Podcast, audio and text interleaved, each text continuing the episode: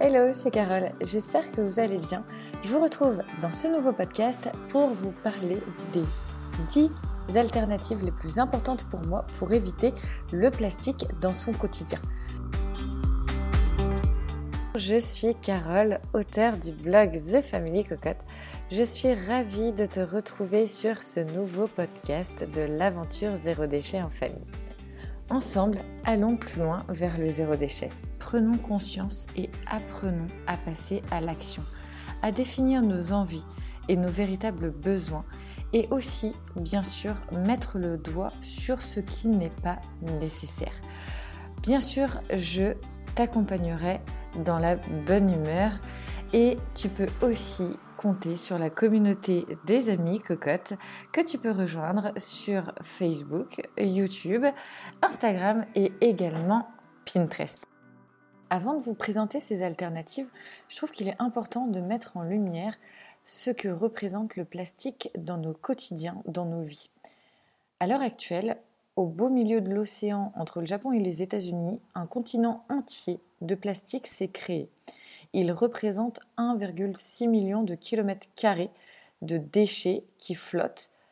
C'est à peu près trois fois la surface de la France. Ça représente environ 80 000 tonnes de déchets plastiques. C'est quelque chose qu'on ne voit pas, dont on a très peu conscience, mais il faut savoir que d'ici 2050, toutes les espèces d'oiseaux marins mangeront du plastique régulièrement. Et je ne vous parle pas de toutes les espèces sous-marines. La production de plastique mondiale a connu une croissance expansionnelle.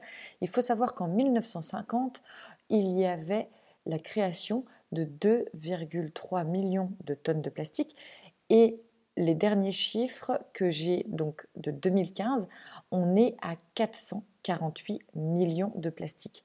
C'est juste une pure folie car le plastique, il faut aussi en avoir conscience, est utilisé pour la plupart du temps quelques minutes seulement et forcément a un fort impact sur notre environnement mais également sur notre porte-monnaie.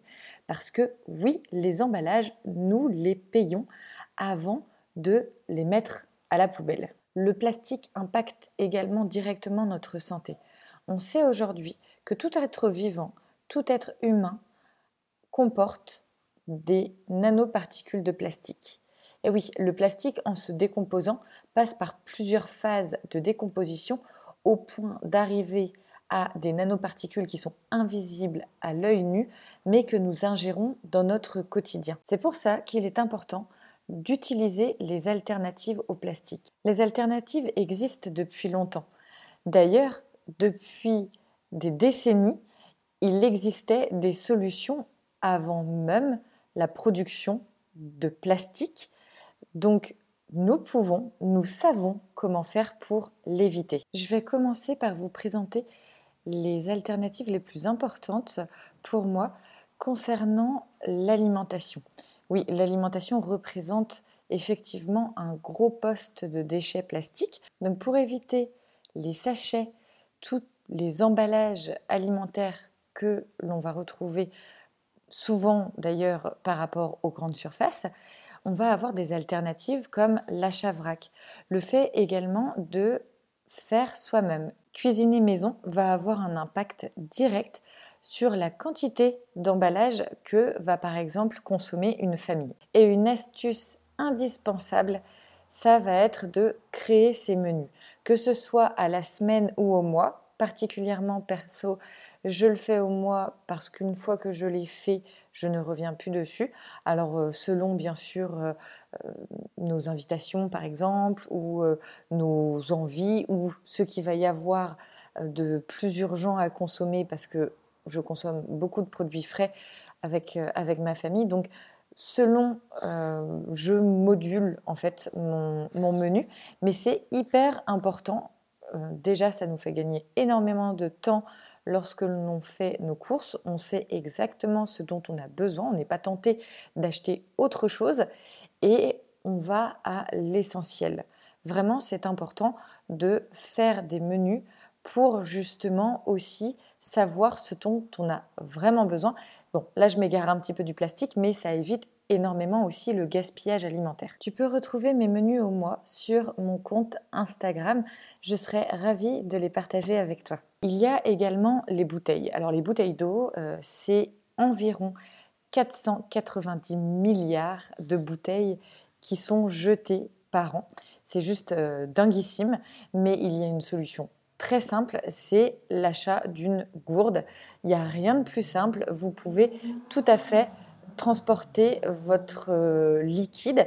Donc ça peut être aussi de l'eau, ça peut être du thé, du café. Il existe également des thermos pour garder le chaud ou le froid en été notamment, et c'est plutôt très agréable. Alternative des plus simples à mettre en place, c'est l'utilisation de cabas, de sacs en tissu également.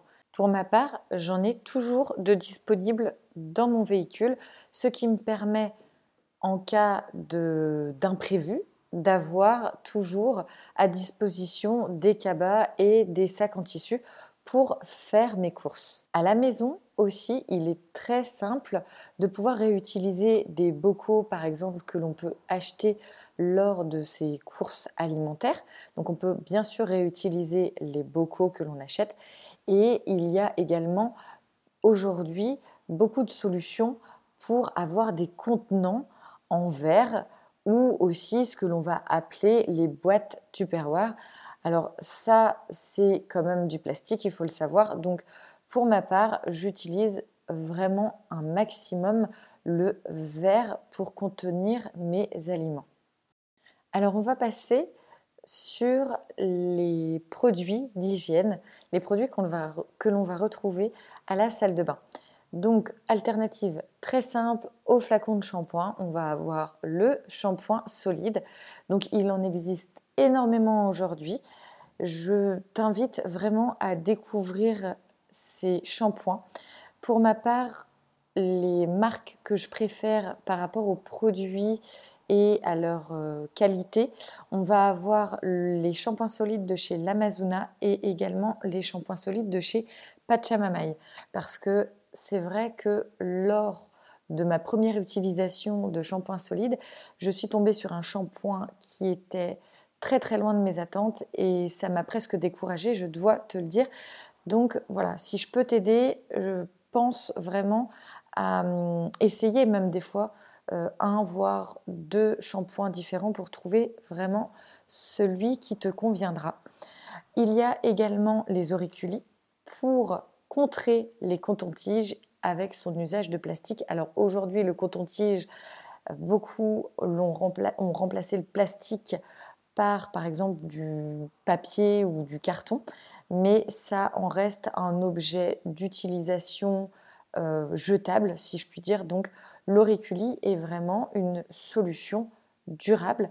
Pour le déodorant, moi je fais moi-même mon déodorant avec des produits que j'achète en vrac.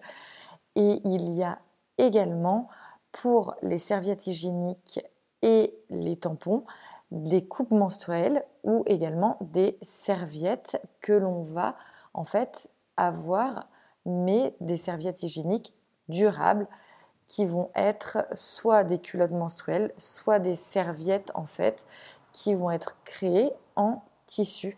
Et ça fonctionne très bien. Pour l'avoir essayé, je suis très contente d'être passée à la coupe menstruelle et à la culotte menstruelle également, parce que je trouve que c'est de très belles alternatives. Et en plus, je protège ma santé parce qu'il faut savoir que les serviettes hygiéniques et les tampons sont très loin d'être clean au niveau des substances qu'ils et elles contiennent. Donc euh, vraiment, je vous invite à découvrir ces alternatives. Alors pour les produits ménagers, les produits d'entretien, j'ai utilisé un maximum le savon de Marseille et le vinaigre que j'utilise dans la plupart de mes utilisations. Donc ça évite les bouteilles plastiques, euh, de tout ce qui va être produit vaisselle, lessive. C'est un produit très simple d'utilisation. On peut également l'utiliser pour laver ses mains. Donc c'est quand même quelque chose qui est, j'appelle ça le, mon, produit à large spectre. C'est vraiment le produit que je vais emporter avec moi, par exemple, quand je vais en vacances ou en week-end, parce que je sais qu'avec un seul produit je vais pouvoir l'utiliser vraiment dans diverses utilisations, que ça prend très peu de place et que c'est facile à transporter. Pour ma part, j'utilise le savon de Marseille de la savonnerie Marius Fabre. Le savon de Marseille n'étant pas un produit d'appellation protégée, il faut savoir qu'il existe quatre véritables savonneries. Donc c'est important de savoir reconnaître le véritable savon de Marseille. Pour cela, j'ai fait un article il y a quelques semaines pour vraiment savoir à quoi ressemble le savon de Marseille et quelles sont les propriétés et caractéristiques.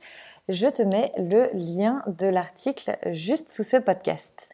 Nous voici à la fin de ce podcast. J'espère qu'il vous aura donné des pistes pour dire au revoir au plastique et vraiment pour éloigner ce plastique de ton quotidien parce qu'il est important pour ta santé, pour ton environnement et également tu verras que tu feras de belles économies en éliminant tous les emballages de ta vie. Je te retrouve la semaine prochaine. Abonne-toi à ce podcast partage-le autour de toi, mets-lui des belles étoiles. Je te souhaite une très très belle journée, un bon week-end. Ciao